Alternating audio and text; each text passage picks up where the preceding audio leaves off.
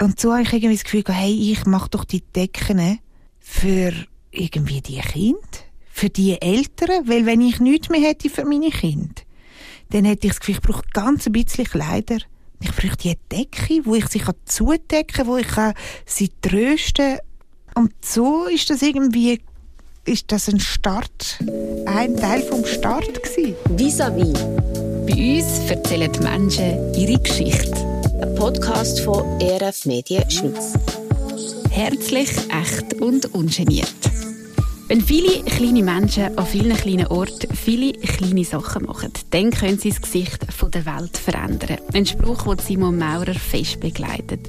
Sie ist jetzt Gast bei mir im Vis-a-vis, eine Frau, die heranschaut bei den Nöten auf dieser Welt und es verdruckt sie manchmal fast, was sie da alles zu sehen und zu hören bekommt. Und gleich hat sie sich entschieden, dass sie nicht einfach in dieser Schockstarre möchte bleiben eben als kleiner Mensch will sie an vielen kleinen Orten viele kleine Sachen machen, die die Welt dann eben hoffentlich ein bisschen freundlicher machen. Und was sie da für spannende kleine Sachen macht, das erzählt sie mir heute im Vis-a-vis. Am Mikrofon ist Trud Stutz. Mega schön, dass du da bist, Simon. Herzlich willkommen im Vis-a-vis. Danke. Und so klein bist du eigentlich gar nicht. Wir haben es jetzt von einem kleinen Mensch, der äh, kleine Sachen machen will. Also das kann man nicht sagen. Was bedeutet dir der Spruch? der bedeutet mir tatsächlich recht viel.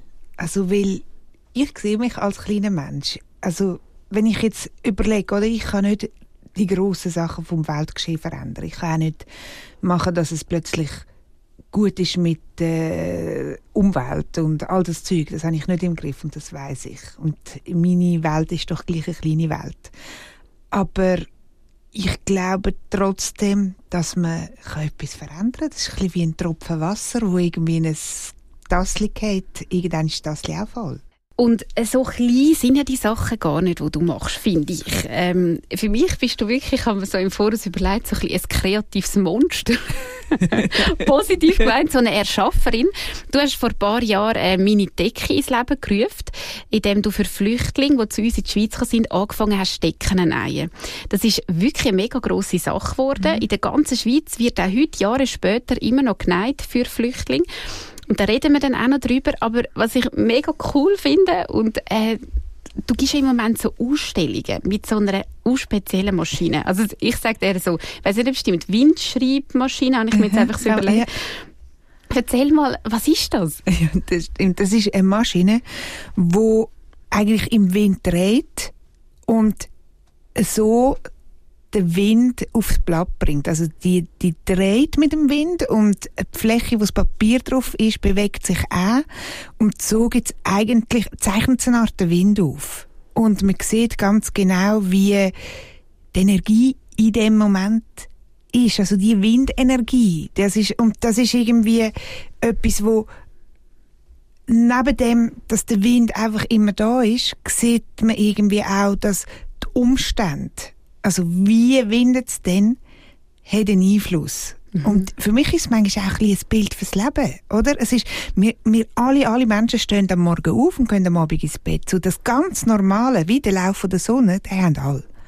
Aber die Umstände machen, dass du etwas anderes kannst erzählen am Tag wie ich. Und dann gibt es solche, die sind halt nicht in der Schweiz auf die Welt gekommen, sondern ganz neu mit anders, in ganz neu, äh, ganz anderen Umständen. Und die schreiben am Schluss eine andere Geschichte. Und das ist, ich finde, das ist das, was man auch sieht mit dem Wind, oder? Der Wind ist immer da. Mhm. Und der ist jetzt anders wie gestern. Es ist wie eine Tonspur im Leben, wo so sichtbar gemacht wird. Aber wie bist du auf das gekommen? Weißt, das ist ja eine rechte Maschine. Ja, ich wollte einfach eine Maschine machen, die einen Strich machen über ganz lange Zeit. Und zuerst habe ich gedacht, ich mache etwas mit Schrittmotoren, bis ich gemerkt habe, eigentlich weiß ich gar nicht so genau, wie das geht mit diesen Motoren und andere können es viel besser. Mhm. Und dann ich gedacht, ich muss die Energie anders in die Maschine hineinbringen und habe nachher noch einmal auf Insta einen gesehen, der mit Wind und Zeug Maschinen betreibt. Und das habe ich nachher gedacht, das mache ich auch aber nicht so riesig wie der, sondern ich muss es irgendwie so ein bisschen, dass es irgendwie mir taugt. und mit Sachen, die ich zur Verfügung habe. Also irgendwie vom Baumarkt ganz normales Zeug. Und mit dem habe ich eigentlich eine Maschine um die Idee gebaut. Aber weißt, ich habe keine Ahnung, wie ich das jetzt machen Also bist du denn? Du bist ja nicht, du bist ja Sozialpädagogin. Also wie hast du das geschafft? Hast du da Hilfe oder kannst du das einfach? Ich weiß im Fall auch nicht genau. Ich glaube, ich kann es einfach. Cool. Also irgendwie, also ich habe schon mega viel probiert. Es ist nicht einfach gerade, ah, jetzt mache ich und jetzt ist gut. Es hat sich, also es ist schon eine Entwicklungsarbeit. Mhm. Aber das macht mir irgendwie auch Freude. Mir so Sachen, ich tue einfach gerne Sachen ausdenken, glaube ich. Mhm. Und so werkeln. Ja. So einfach für dich so etwas, etwas krüscheln. So, ja, etwas ja. so ein bisschen erschaffen. Und ich will dann und überlegen und wieder in den Laden und wieder schauen, was könnte ich brauchen und wie und was. Und so ein bisschen so. Bist du schon als Kind so gewesen? Weißt du, dass du so gerne mit den Händen etwas erschaffen hast? Ja. Ich, ich habe wirklich immer schon gern Sachen neu gemacht. Also ich, ich bin nicht so stetig über eine lange Zeit mache ich immer irgendetwas, sondern eher, ja, yeah, ich habe eine Idee und dann mache ich jetzt. Ja. Also, und so ein paar Projekte auf das Mal. Ja, auch. ja. ja. Und wie bist, also wie bist du als Kind? Wie muss man sich Simon Maurer als Kind vorstellen? Ähm, als Kind, ich glaube, ich bin ein, frö eigentlich ein fröhliches Kind gewesen und aber auch ein, also irgendwie, ich, man hat mich gesehen, auch in einer Gruppe und gehört auch in einer Gruppe. Ich glaube, die Lehrer haben gefunden, ist die jetzt gut, musst jetzt vielleicht nicht immer deinen Senf dazugeben, weil irgendwie ist mir immer irgendetwas in den Sinn dazu. Mhm.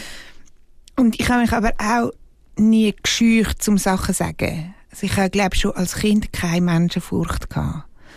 Und ja, ich bin, glaube einfach so zufrieden und ich habe das Gefühl, so wie wir es haben, haben sie alle. Mhm. Mhm. Und du hast es schön daheim in dem Fall. Ja, wir haben es ja, wir wirklich zufrieden gehabt, so ganz. Ich habe das Gefühl gehabt, wir, so wie es bei uns ist, ist ist es normal. Wir haben es, ich meine, die Mama war viel mit uns, der Papa war viel am Arbeiten gewesen. Ich habe eine Schwester und wir sind viel draußen gewesen. Wir haben auch viel draußen Versteckis gespielt mit den Nachbarskind, Gummitwist und all das Zeug und irgendwie, wir haben die viel diskutiert, viel, auch, also ich habe viel gestritten mit dem Papi, aber ich habe, es ist irgendwie immer um die Sache gegangen. Ich habe nie das Gefühl gehabt, er findet mich doof. Mhm. Sondern wir haben viel gestritten wegen, wie macht man etwas oder wie leitet man Finca oder leitet man keine Finca. Aber richtig, dann haben wir richtig hart. Also, und dann hatte ich ein bisschen dick Schädel. Aber ich habe nie das Gefühl gehabt, ich bin, ja, ich habe nie das Gefühl gehabt, ach Mann, bist du doof. Mhm. Und das ist mir das ist mega, mega schön. Ja, ja. Das, hat ist mega doch immer so schnell persönlich. Ja, das ist bei uns wirklich, das ist nicht so gewesen. Mhm. Obwohl wir laut und fest gestritten haben ist irgendwie auf einer anderen Ebene gewesen. Mhm. Hat dich das jetzt auch für dein Leben, weißt, hat sich das prägt, dass du so dass du auch gerne diskutierst oder dass du gerne mhm. ja, also ja, dass mega du fest, Sachen nicht stehen lässt. Ja, ich glaube mhm. mega fest. Also so, dass ich habe immer das Gefühl, solange es nicht entschieden ist, kann man auch noch etwas dazu sagen, oder? Mhm. Und das ja, ich finde, und dann, wenn es mal entschieden ist, dann muss man sagen, ja, also jetzt ist es dem Fall so und jetzt ist das wieder neu Grundwert. Aber solange etwas nicht entschieden ist, ja, dann habe ich das Gefühl, dann gebe ich meinen Dämpf dazu. Und ist das jetzt auch so in deiner Familie? Weißt du, dass du mit deinen Kindern und deinem Mann viele Diskussionen führst, dass ihr auch so ein bisschen die Streitgespräche habt? Ja, vor, also eigentlich vor allem mit den Kindern. Wir machen aus einer anderen Familie. Der ist, also, der ist sich das nicht von Haus aus einfach gewöhnt, dass man so diskutiert und dass man anderer Meinung ist und dass man auch sagt, hey, ich finde es blöd, aber das hat mit dir eigentlich nichts zu tun. Ja. so.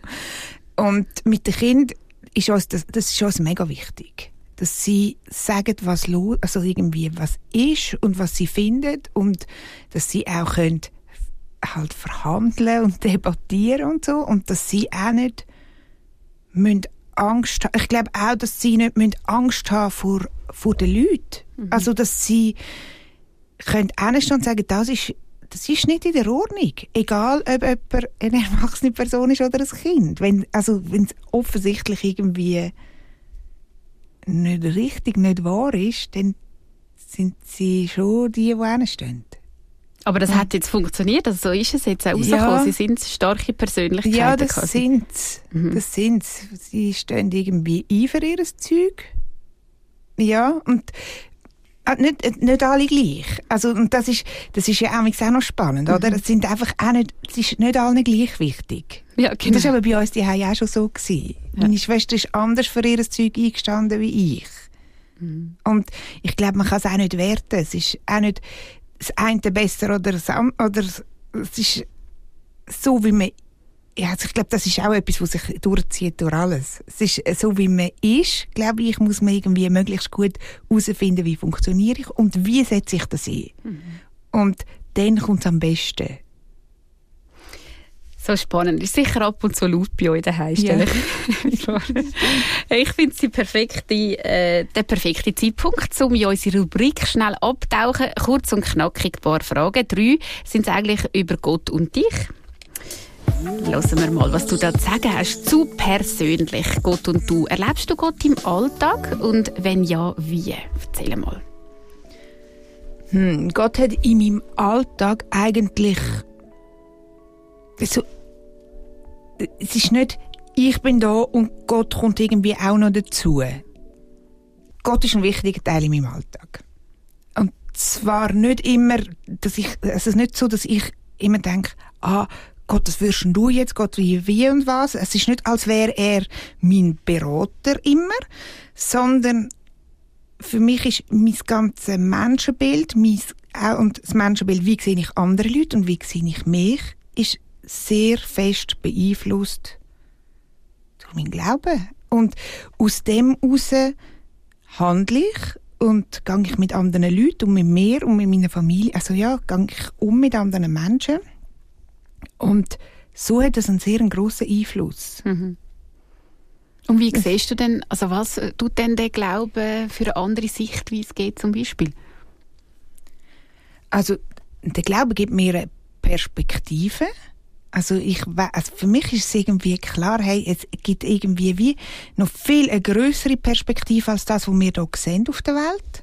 Es hat noch, als wäre noch aussen durch nochmal irgendwie so ein, nochmal eine Ebene. Und die ist einfach immer, die ist da und von dem her hat das schon eine große Perspektive. Also es gibt mir eine Perspektive ins für mein ganzes Leben. Es ist aber auch, es nimmt's denn nicht, ich nehme es nicht so wichtig also ich, ich will das Beste machen hier auf dieser Welt, ich will das Beste einsetzen, was ich hier machen kann, aber ich weiß, ich bin nicht der Nabel der Welt, mhm. weil ich eine größere Perspektive habe. Mhm. Gibt es Fragen, die du hast an Gott, wo du ähm, mega gerne eine Antwort darauf hättest? Oder eine Frage? Also, ich habe schon, manchmal frage ich mich schon, Mann, also wie, äh, das, es läuft so viel Schreckliches. Also es ist, es ist so viel schwierig und dann denke ich manchmal, also kannst du das wirklich alles irgendwie im Griff behalten? Ist denn das, wie ist denn das möglich? Und das ist irgendwie, ja, da habe ich manchmal schon die Frage, hey, also wie soll denn das noch weitergehen?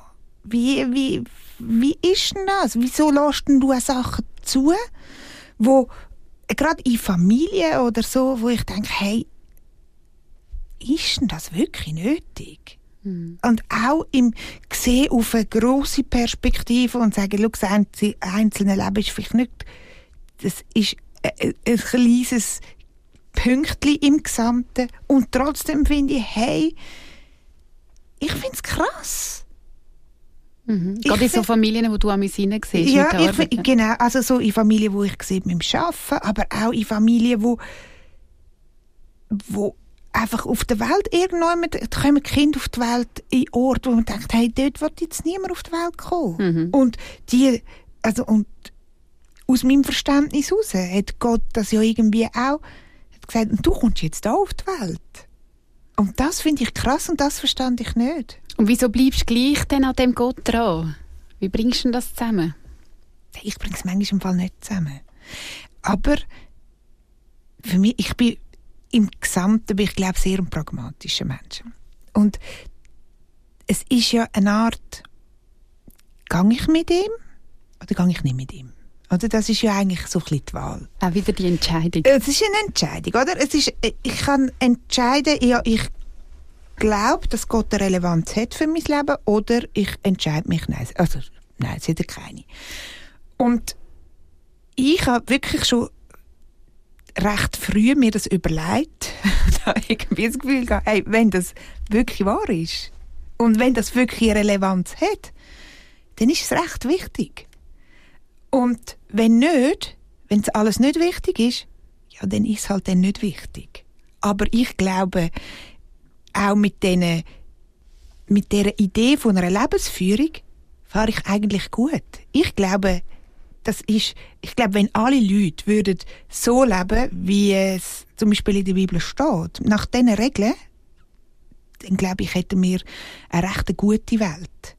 Und darum habe ich mich dazu, ich habe mich wie irgendwie für das entschieden und gesagt, das mache ich jetzt so. Mhm. Und darum frage ich mich auch nicht, also doch, ich frage mich, ich habe die Fragen, aber es ist dann nicht so, dass ich denke, ah, ich habe keine Antwort, also dann ist es das in dem Fall nicht, weil ich hätte auch keine Antwort, wenn es Gott nicht gibt. Mhm. Also dann wäre es ja noch viel krasser. Ist es dann einfach ein Zufall, noch viel gemeiner. Ja.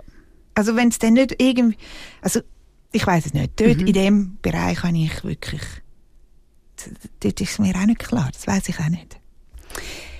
Wo ich so ein bisschen über dich und dein Leben nachgedacht habe, Simon, habe ich gedacht, es geht in deinem Leben eigentlich recht fest ums Thema Kind. Das kann man, glaube ich, so sagen, weil das fängt irgendwie auch schon bei deinem Beruf an. Du bist Sozialpädagogin, gelernte. Warum bist du das überhaupt geworden? Ich bin das geworden, weil ich gerne mit Menschen zu tun habe. Eigentlich, ich glaube, es geht in meinem Leben fast noch mehr um Menschen als um Kinder Mhm. Also es ist, es ist nicht, ich bin nicht jemand, der will unbedingt mit Kind arbeiten. Okay. Aber ja. ich, es ist, mich interessieren die Menschen und die ganze System, um die einzelnen, also zum Beispiel um Kinder, auch die Eltern und wie funktioniert das und so, wie machen die ihr Leben? Das interessiert mich schon. Wie geht es denen? Mhm. Und gibt es etwas, wo man kann verändern kann, dass sie wie dass es ihnen besser geht. Mhm. Eigentlich. Oder dass sie entlastet sind, dass sie mehr Hoffnung haben für ihr Leben und so. Das ist Wo bist du denn aktuell im Einsatz jetzt als Sozialpädagogin? Wie sieht deine Arbeit aus? Ich arbeite ganz wenig eigentlich. Ähm, als Sozialpädagogin, ich arbeite im betreuten Wohnen für Eltern mit ihren Kindern. Und dort arbeite ich über die Nacht.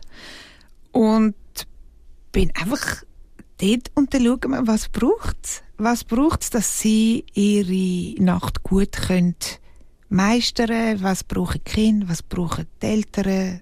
Als mhm. Sozialpädagogin arbeite ich das. Mhm. Aber ich bin halt auch in meiner Nachbarschaft, also überall, es ist, ich glaube, mein Herz brennt, egal wo, ob ich jetzt dort arbeite oder ob ich die bin oder so, brennt immer für den Menschen. Mhm. Wie sieht das denn aus, wenn du sagst Nachbarschaft? Was machst du denn dort? Also wenn jetzt zum Beispiel jemand, jemand muss noch zum Doktor und kann nicht gehen, dann fahre ich sie. Mhm. Oder jemand hat ein kleines Baby und mag nicht mehr, dann sage ich, komm, gib's doch mehr. Es kann ja mal einen Tag bei mir sein oder ein paar Stunden bei mir sein oder so. Oder wenn jemand also es ist eigentlich egal was. Also ich finde einfach, ich bin ganz viel Zeit daheim weil ich mir Sachen, äh, ich kann mir die Zeit zum Beispiel selber einteilen, wenn mache ich etwas für Decken oder wenn mache ich etwas für Kunst und wenn mache ich etwas für irgendetwas. Ich kann das ganz selber einteilen und darum sage ich immer allen, hey, ich bin da, melde dich. Mhm. Oder ich trinke viel mit ihnen, ich trinke viel mit ihnen Kaffee und dann nachher einfach, es interessiert mich, wie es den Leuten um mich herum geht. Mhm, das spüren sie dann eben, oder? Genau. Ja. Und so ist es, wenn es ist, hey, komm, ich fahre dich, oder komm, ich, äh, oder ich gehe irgendwie in die Entsorgung. Ich nehme doch dieses Zeug auch mit, wenn ich eh fahre. Mhm. ein bisschen so. Mhm. Einfach so, wie ich mir vorstelle, verbessert es irgendwie die Qualität vom Miteinander. So mache ich es. Hörst du auch, dass du so ein bisschen der Engel bist von der Nachbarschaft? Oder? Ja, aber ich glaube nicht der Engel, also ich sage nicht der ja, Engel, ja, dass du das nicht willst so, hören, glaube ich schon. Aber, also ja, die wissen, also ich, wir, wir haben auch mega viel Zeug. Ja. Und ich sage, hey, bevor es kauft, frag doch mal schnell. Mhm. Also, wir haben es wahrscheinlich schon. Ja, genau. mit deinen drei Jungs, oder? Ja, genau. Ähm, komm, wir reden noch ein bisschen über die drei Jungs, wo du mhm. äh, selber Kinder bekommen hast. Bist du gleich recht herausgefordert gewesen, hast du mir äh, im mhm. Voraus erzählt, obwohl du eigentlich ja die Expertin gewesen bist, oder? Könnte man sagen. Ähm, ja, wie ist das gekommen? Drei Buben. Hey. Habe ich auch. Ja. genau. ich verstehe. Nur ist eine kleine Ausgabe noch. Genau. Ja, also, wo ich schwanger geworden bin, habe ich noch im Kinderheim geschafft. Und dann habe ich gesagt, ja, eben, ich bin schwanger, ich komme das Baby über. Und dann hat eine Mutter hat zu mir gesagt, ah, ich freue mich so fest, aber sie werden sehen, sie verstehen uns dann anders. Und dann habe ich gedacht, äh? okay, schauen wir mal. Mhm. Und dann haben wir dann zuerst ein Kind bekommen, das ist noch recht gut gegangen eigentlich. Das ist also, weil ich bin alleine war mit dem Kind, ich konnte so machen, wie Gott, also wie es für ihn gut ist und so. Das ist, dann habe ich das Gefühl gehabt, ah, ich habe es mega im Griff. Und dann nachher haben wir eben auch gedacht, ah, das ist jetzt recht gut, wir sind eigentlich bereit für nochmal ein Kind. Und dann haben wir 20 Monate später nochmal ein Kind bekommen, nochmal einen Bub. Und dann habe ich gemerkt, ah, das ist gar nicht so einfach, weil das erste Kind eigentlich mega viel Ruhe gebraucht hat und nicht so eine Störung von außen und plötzlich schreit einer so laut, das tut dann in den Ohren weh und plötzlich ist, also es ist einfach nicht mehr der gewohnte Ablauf und dann haben wir plötzlich gemerkt, ah, das ist gar nicht so einfach. Mhm. Und dann auch der Zweite, der auch seine eigenen Sachen irgendwie so und so hat braucht und wollen. Da habe ich gemerkt, aha, es ist schwierig. Mhm. Und das hat sich dann auch gezeigt, wenn wir draussen sind auf dem Spielplatz oder so. Das ist nicht einfach gewesen. Sie haben nicht gut andere Kinder vertragen. Haben das auch den anderen Kindern und den anderen Eltern sehr genau können zeigen Und das ist, das ist mega schwierig für mich. Mhm. Weil ich wirklich, habe ich dort gemerkt, eigentlich immer noch tief im Herz gemeint habe, wenn man es richtig macht, kommt es im Fall schon recht. Mhm. Und das hat mich extrem demütig gemacht. Demütig auch im Hinblick auf, wie habe ich das gemacht, wo ich noch im Kinderheim geschafft habe. Weil nämlich schon ein bisschen, ja, ihr habt es halt auch mega schwierig. Und darum, klar, wird es halt so. Und plötzlich habe ich gemerkt, ah, ganz viele von diesen Faktoren, die die Eltern dort hatten, haben wir nicht. Und es ist gleich mega schwierig. Mhm. Und es ist so schwierig, dass ich wirklich manchmal das Gefühl habe, ich schaffe es nicht. Mhm. Ich kann es nicht. Und dann, wenn Leute sagen, ja, aber das ist doch dein Beruf, dann hätte ich mir manchmal gewünscht, ich wäre Dentalhygienikerin mhm. oder irgendwie Bankfrau. Und alle hätten gesagt, ja, das hat halt noch nie mit Kindern etwas zu tun gehabt. Ja. Also das ist für mich mega, mega herausfordernd gewesen und glaube ich auch zu die Zeit, die mich am meisten prägt hat von meinem Leben. Also gerade wo dann wahrscheinlich noch das dritte zugekommen ist, nehme ich an, oder ist es noch okay. intensiver? Ja, das ist, es ist, vor allem wo die ersten zwei sind, dann ja. ist es mega, mega krass gewesen. Und dann, wo es ein bisschen geluckert hat, haben wir wie gemerkt, hey, entweder wäre jetzt der Moment, oder wir haben zwei Kinder. Und das ist auch okay. Und wir haben wie so ein, ein Fenster aufgemacht und gesagt, entweder wir kommen noch mal ein Kind über, dann haben wir drei oder vier oder was weiß ich. Aber so, und wenn das Fenster durch ist, dann ist fertig. Mhm. Dann, und so haben wir nachher noch mal einen bekommen. Mhm. Und das ist wirklich, das ist, das ist richtig ein Geschenk gewesen. Es ist nachher nicht viel, es ist nicht einfacher geworden. Es ist nicht so, dass nachher mit dem dritten ist nachher alles easy. Es mhm. ist also, aber irgendwie sind wir als Eltern am anderen Punkt gewesen mhm. und haben das irgendwie gut können nehmen und jetzt und dort haben wir nachher gemerkt, jetzt sind wir alle. Und hat, ist es vor allem die Kleinkindphase gewesen, die so mega intensiv war? Oder wie hast du das erlebt? Ich finde das im Moment mega anstrengend. Buben sind einfach wild und, und äh, immer laut. Oder? Das ist natürlich einfach jetzt, das ist auch Charakter. Aber jetzt bei uns ist es auch so, dass sie sich so aufschaukeln oder? und es mega laut und wild und hauen und reinschlagen mhm. und alles Mögliche ist. Oder? Hey, bei uns, ich habe vor allem diese Phase, ich glaube, was mich wirklich mega nachhaltig geprägt hat, ist die Phase, wo sie klein waren, fast noch vor dem Kinski eigentlich. Wirklich so, wo die zwei, die zwei Eltern, beide vor dem Kinski und wo das so schwierig war mit anderen Kindern und mit anderen Leuten, das hat mich, glaube ich, so fest geprägt, dass nachher bin ich wie nicht mehr gleich locker war. Ja. Und es hat nicht viel gebraucht, es hat mich wie so zurückgetatscht. Und das ist irgendwie, das ist einfach krass gewesen. Mhm, die Leine, oder wie, oder wie sagt man so, die Schnur, die es braucht bis zu der Explosion, wird immer äh, kürzer, Genau, es, ist, es, es, es, braucht immer weniger, mhm. dass das wieder kommt.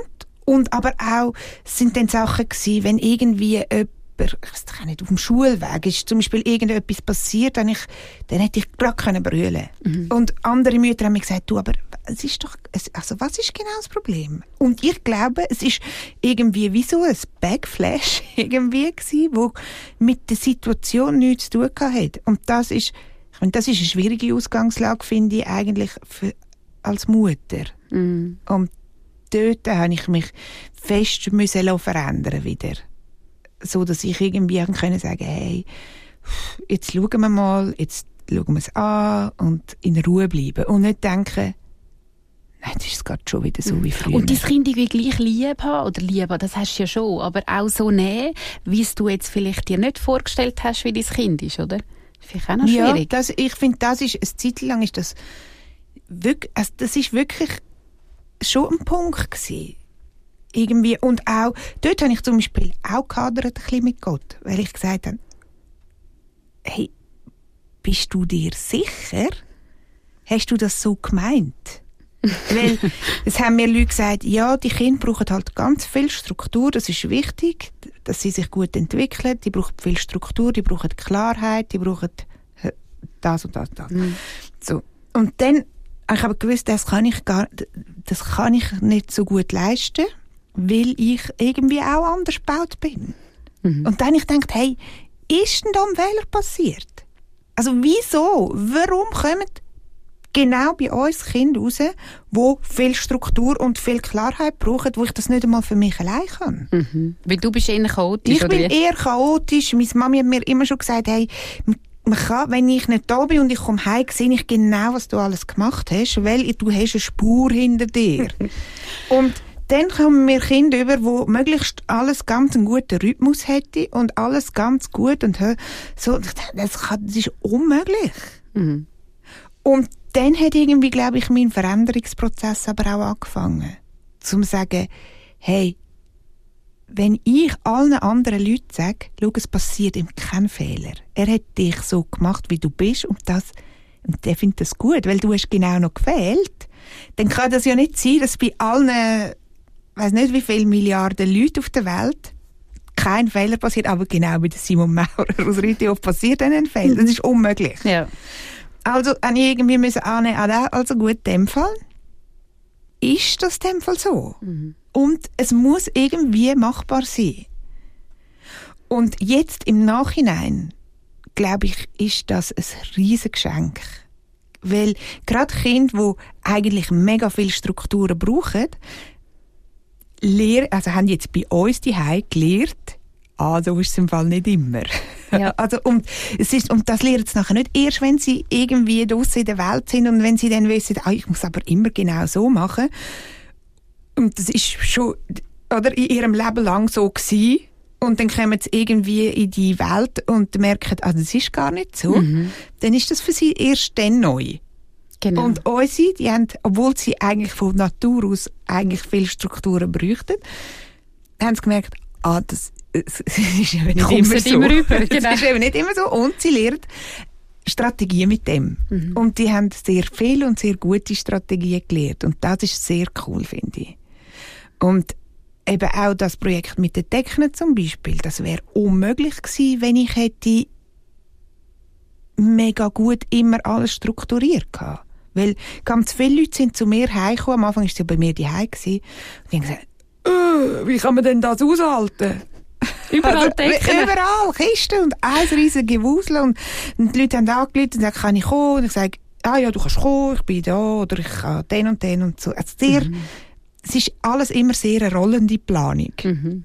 Und das wäre nicht gut gewesen, wenn ich so gewesen wäre, wie ich gemeint hätte, müsste ich sein.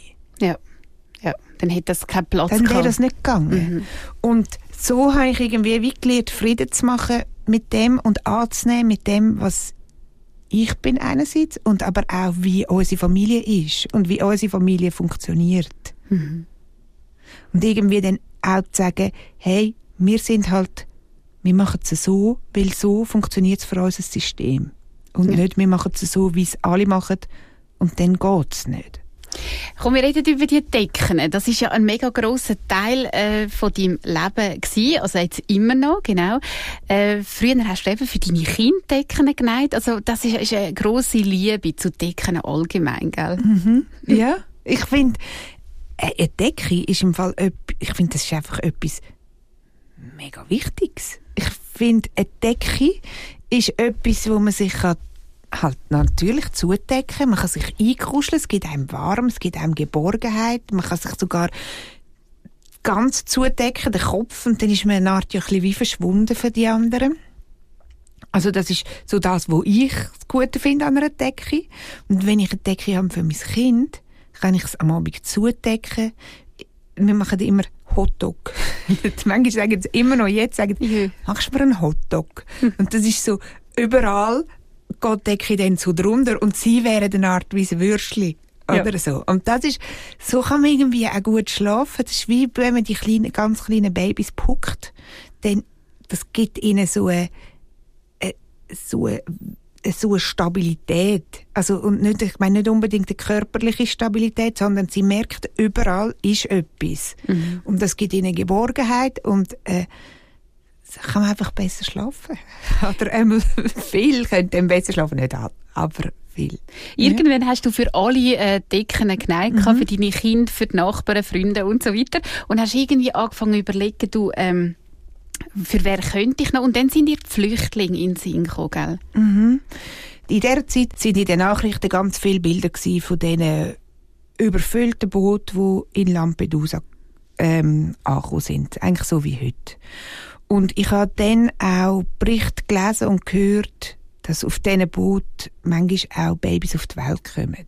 Also auch von Booten, die gekentert sind, wo sie geschaut haben, was sind das für Leute am Boden vom Meer und dann haben sie gesehen, das sind Babys, die noch verbunden sind mit der Mami, oder haben sie gefunden. Und das hat mich extrem beelendet. Hm. Also wirklich... Furchtbar wirklich, wirklich furchtbar. Es hat mir aufgezeigt, hey, das ist also wie groß muss denn die Not sein? Mhm. Ich habe noch von jeder Schwangerschaft weiß ich, ich gesagt habe, oh, jetzt bin ich so schwanger, jetzt gehe ich nicht mit in die Stadt. Ja, genau. Oder, ja. Also jetzt gehe ich nie mehr. Jetzt muss ich einfach noch ein bisschen auf dem Sofa kommen und warten. Und dann habe ich mir überlegt, hey, wie groß ist die Not, dass man so hoch schwanger auf so ein Boot geht, weil man die, haben, die sehen das von Anfang an, dass das schwierig ist. Wie groß muss die Not sein, dass man sagt, da hingehen ist besser als da bleiben? Und das hat mich beschäftigt, weil ich bin überzogen und bin noch heute wirklich aus tiefem Herzen überzogen. Die haben ihre Kinder nicht weniger gerne als wir. Mm, ganz sicher nicht, ja. Die, haben, die sind genau gleich, wenn die das Beste für ihre Kinder. Und wenn das das Beste ist, dann heisst doch das etwas. Und so habe ich irgendwie das Gefühl, hey, ich mache doch die Decken für irgendwie die Kinder, für die Eltern, weil wenn ich nichts mehr hätte für meine Kinder, dann hätte ich das Gefühl, ich brauche ganz ein bisschen Kleider. Ich brauche die Decke, wo ich sie zudecken kann, wo ich sie trösten kann, wo also, ja. Mhm. Und so ist das irgendwie ist das ein Start ein Teil vom Start gewesen. Mhm. Ja? Du hast dann, glaube auf Facebook äh, Leute gesucht, die mithelfen, mhm.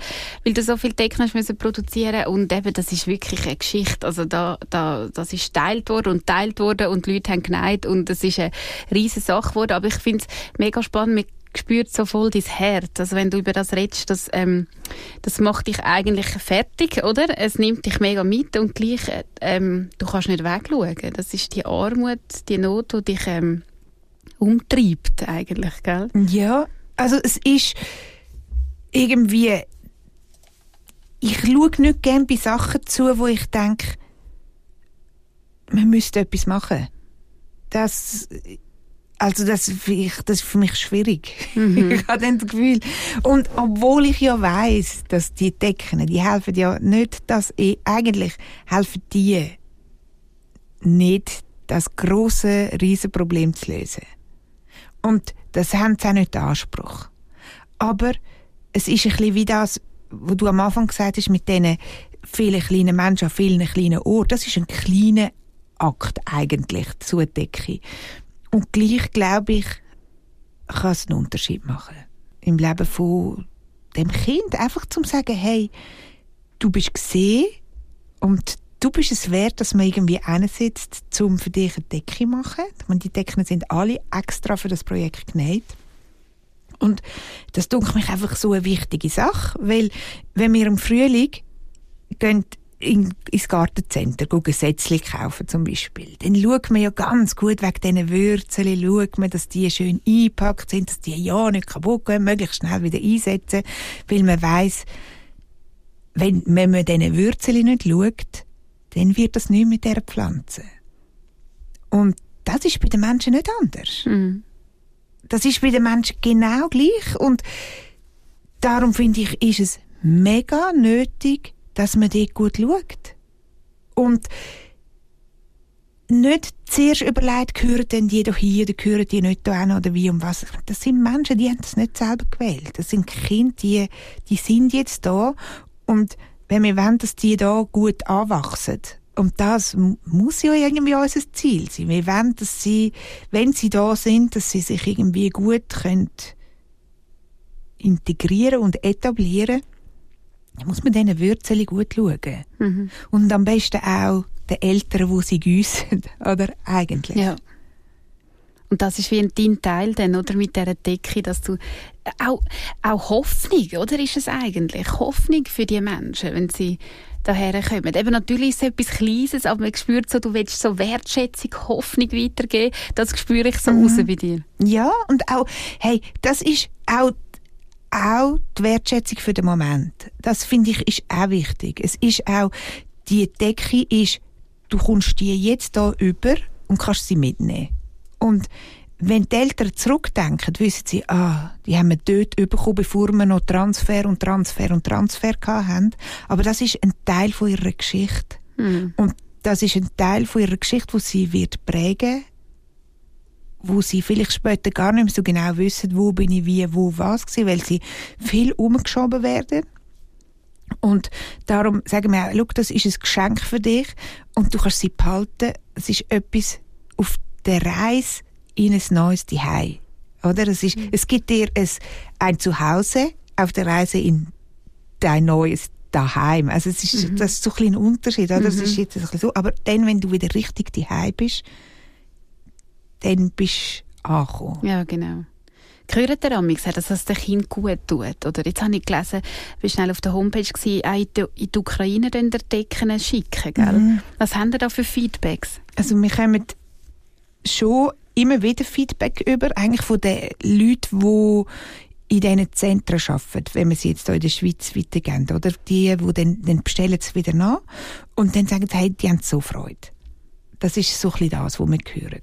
Und äh, wir geben immer wieder auch Decken mit ins Ausland, wenn, also die geben wir mit mit Organisationen, die wirklich dann vor Ort arbeiten, wo wissen, wo werden die Decken gebraucht und so, und dort geben wir immer gerne eigentlich auch mit. Weil es macht nicht Sinn, wenn wir Decken bei uns horten und dort vor Ort bräuchten sie sie. Mhm. Und ja, ich meine, gerade die Decken, die in die Ukraine gehen, das ist das ist eine wichtige, also das ist schon eine wichtige Sache. Also mhm. gerade auch, weil sie dort, äh, jetzt kommt der Winter, es ist mega kalt, sie haben noch weniger Strom wie letztes Jahr, die Häuser sind noch mehr kaputt wie letztes Jahr. Es ist, es ist schon richtig schrecklich. Mhm. Und darum gehen wir dort hin mit, aber wir würden, auch, also ich würde überall Decken mitgeben. Es ist wirklich nicht, es ist, ich sage immer, es ist eigentlich nicht eine politische Arbeit, sondern es ist eine menschliche Arbeit. Mhm. Es ist nicht, es ist nicht, dass ich finde, also das sagt nichts über das aus, was ich finde zu dem Thema. Für welche Seite ich bin oder wie um was, es ist mir auch egal. Wir würden Decken überall hingehen. Mhm. Mhm. Ja. Du hast da so einen Nerv getroffen, oder? Das ist ja wirklich mega gross geworden. Wie ist das für dich? Und du merkst, jetzt habe ich wirklich, ich kann etwas beisteuern, wo so eine Bewegung auslöst und wo hilft. Ist das genug, genug oder siehst du einfach die Not, die so riesig ist und sagst, es ist immer noch zu wenig? Nein, ich weiß es im Fall nicht. Nein, ich, es ist glaube ich im Fall beides nicht. Es ist nicht, dass ich denke, ha, jetzt habe ich aber etwas erreicht und habe aber auch nicht das Gefühl, ah, das längt nie. Sondern auch dort ist mir irgendwie wie der Moment das Wichtige. Also, ich mache einfach einen Schritt nach dem anderen.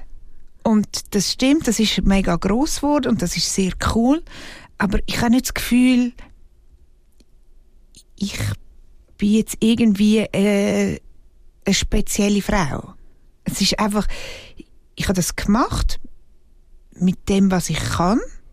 Und ich glaube, das ist, ich weiß nicht, das ist jetzt einfach aufgegangen. Mhm. Und ich glaube aber, das ist, auch, das ist nicht zu werten, sondern ich glaube, das Wichtige ist, dass jede Person herausfindet, was kann sie gut und dann sich dort einsetzen. Das ist, finde ich, mega wichtig. Und ob dann, oder das ist ein bisschen wie beim Velo. Der eine ist irgendwie ein kleines Zahnrädchen irgendwo bei der Gangschaltung und der andere ist der Lenker, wo man immer sieht, oder der Sitz, wo auch, und das ist ja eigentlich völlig irrelevant, ist jetzt jemand der Lenker oder ist jetzt jemand irgendein kleines Zahnrädchen wie der Schaltung. Weil, mhm. wenn das kleine Zahnrädchen kaputt geht, fährt genauso das ganze Velo nicht. Dann nützt es nicht, wenn man sagt, ich habe so einen guten Lenker. Mhm.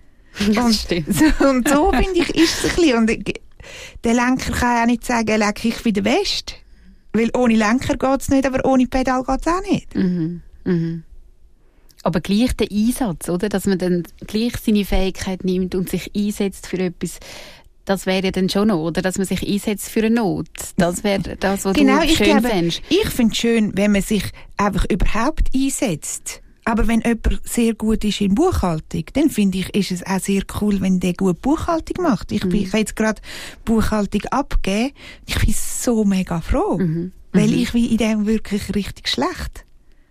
Und das ist, und dann glaube ich, dann ist das super. Da muss nicht jemand anders, muss nicht, es muss nicht unbedingt jemand ein Gesicht sein für irgendetwas, sondern wenn jemand kann sagen, ich mache dafür Buchhaltung, das ist genau gleich wichtig. Mhm. Man sieht es einfach nicht so gut. Und das ist für mich das Wichtige, dass man sich einsetzt für einen Schritt führen eigentlich. Ja als ich so äh, über dich nachgedacht habe, die Sendung vorbereitet habe, da habe ich so ein bisschen Infos von dir gesucht und eben gesehen, du hast ja noch etwas ganz anderes gemacht. Ich glaube, für dich ist es eben gar nicht so mega anders, aber die Kunstschule, die du machst, oder? So plötzlich äh, noch Kunstschule, wieso hast du das noch gemacht? Also es passt eben, glaube ich, schon, gell? Aber wenn man es jetzt einfach so liest, denke ich, denke, äh, warum macht sie jetzt noch Kunstschule? hey, ich mache, also Kunstschule ist, glaube ich, so in mein Leben gekommen. ich habe das angefangen mit der Kunstschule, weil ich zum Beispiel überhaupt nicht sportlich bin. Also, aber ich tue gern, also ich tue mich einfach gern kreativ betätigen. Und ich glaube, so wie andere viel gehen gut joggen, mache ich einfach das gern. Und dann habe ich zuerst mich dort angemeldet zum Radieren, also zum Tiefdruck. Und dann bin ich in das Gebäude gekommen von dieser Schule und habe gemerkt, da will ich eigentlich sein. Das finde ich, so finde ich es schön. Mhm. Als Ausgleich zu meinem Alltag. Mhm. Und gleich hast du ja dann wieder die Maschine gemacht, die Windschreibmaschine, die mhm. du vorher erzählt hast. Und das, da kommt aber das ganze Herz auch wieder drin rein, von dem ähm, Leute sehen, die es eben nicht so gut bereicht haben. Das spielt eben ineinander rein. Das finde ich mega spannend. Das ist jetzt nicht einfach dort, wo du dich verwirklichst. Das ist jetzt meine Kunst und bitte schau das an. Nein, ich glaube, das ist einfach genau wie das Gleiche wie das, was ich gesagt habe, mit wie ist, was hat Gott mit meinem Leben zu tun? Das ist, glaube ich, wie als hätte er meinen Teig gemacht. Und ich weiß nicht genau, ich kann das nicht erklären. Das ist einfach, mein Herz ist dort, ich finde das wichtig und ich will nicht etwas malen, wo einfach hübsch ist. An dem habe ich wenig Interesse. Also ich, glaube, das kann ich auch nicht gut. Ich tue viel lieber irgendwie etwas ausdenken, wie kann man etwas transportieren, eine Botschaft, die mir wichtig ist. Und, da, und das in einer kreativen Art. Und ich interessiere mich für die kreativen Techniken eigentlich. Mich interessiert es nicht einfach nur etwas Schönes. Mhm. Ich in nichts. Ja. Aber du gehst aktuell Ausstellungen mit, dem, mit dieser Maschine, wo man auch immer wieder schauen kann, wie das funktioniert. Und weißt, ist das auch dein Wunsch, dass Leute das anschauen und irgendwie das auch etwas mit ihnen macht? Gibst du eine Erklärung dazu? Oder wie ist das? Ja, ähm, ja, ich gebe eine Erklärung. Ich bin dann am dort und die Maschine ist auch dort und dann zeige ich es. Und ich glaube, zuerst schauen die Leute und finden es noch hübsch sagen, ah, das ist jetzt noch spannend. Und dann erkläre ich es und zeige es und sage, aha, so ist das. Und dann kommt wie noch eine andere Ebene dazu. Mhm. Und das finde ich mega schön und ich zeige die Bilder wirklich gern.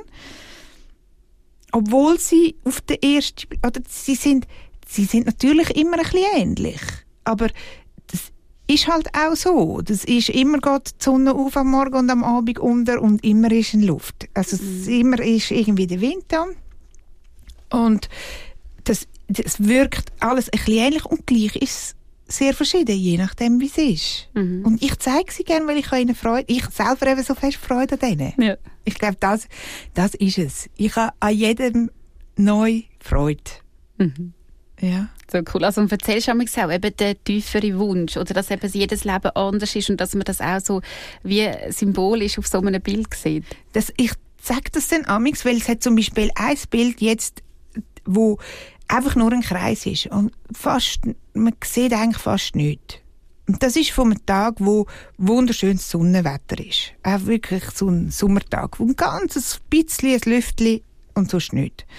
Und dann sage ich schon amix, hey, das ist so wie im wahren Leben. Das ist, wenn immer alles nur super ist und alles, ja, mir geht's gut, alles super schön und so, dann hat man auch nicht so viel zu erzählen.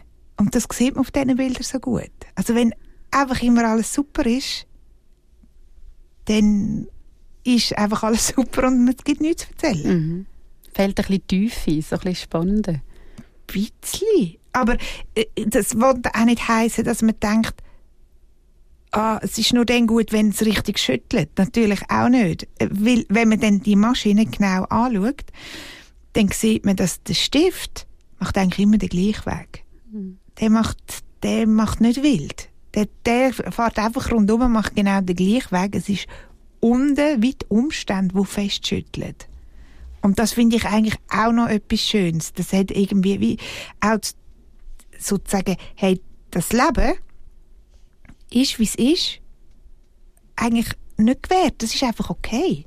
Und wenn die Umstände so will tun, dann ist es so, aber das hat mit deinem Weg eigentlich direkt nichts zu tun. Also es ist noch schwierig zu erklären, aber eigentlich, ich finde, das ist gleich wie der Wert von jemandem. Hat nichts zu tun mit den Umständen. Hm. Sondern das ist einfach mal so okay. So, Simon Maurer, ich könnte noch lange mit dir reden. Ich finde es mega inspirierend, wie du lebst. Ähm, was steht als nächstes an bei dir? Weißt du, welchen kleinen Schritt hast du vor? Äh, es gibt irgendwie jetzt nicht ein neues Projekt, wo ich denke, ah, das muss jetzt weitergehen und so, sondern jetzt muss man mal wieder ein bisschen alles wieder auch ein bisschen in die Ruhe kommen. Jetzt habe ich gerade auf ganz vielen Ebenen ganz viel gehabt, mit Ausstellung und mit den Decken, wo irgendwie so ein bisschen umgemodelt wird und so ganz viel es hat mich an vielen Orten sehr gebraucht. Und wenn es einem noch sehr viel braucht, dann hat man halt nicht die gleiche Energie für anders. Und es ist jetzt wichtig, dass ich auch wieder mal so ein bisschen im Innendienst das gut mache. Also die Hei mhm. und einfach mal ankommen im Herbst als Familie und auch mit mal ein bisschen in Ruhe. Das mhm. ist sehr wichtig und auf das freue ich mich auch sehr. Hey, ich danke dir, Simon Maurer, fürs Erzählen, dass du uns hineinschauen lassen hast in dein äh, Leben, in dein bewegtes Leben, in deine Gedanken, was dich beschäftigt und ähm, was an mich auch druckt, aber was an mich auch wieder so rauskommt aus diesen Gedanken. Mega spannend. Und ich wünsche dir weiterhin so gute, kreative Ideen und dass du Freude hast an dem Hutwechsel. Das hast du ja noch gern, gell? Das heißt, findest du gar nicht so schlimm. Nein, ich finde nicht so schlimm, außer das ist dann zu schnell. Nein, ich finde es eigentlich, ich glaube, ohne das geht es nicht gut. Super. Ja. Also mach's gut. Danke vielmals fürs Gespräch. Merci. Das war vis-à-vis mit Simon Maurer, mehr zu ihren Decken. Und wie ihr auch mitnehmen könnt, das verlinken wir euch bei dem Podcast. Und dort findet ihr auch einen Hinweis zu ihren Ausstellungen von dieser coolen Windschreibmaschine. Ich sage Tschüss, danke vielmals fürs Dabeisein. Am Mic war Ruth Stutz. Vis-à-vis. Bei uns erzählen die Menschen ihre Geschichte. Ein Podcast von ERF Medien Schweiz. Herzlich, echt und ungeniert.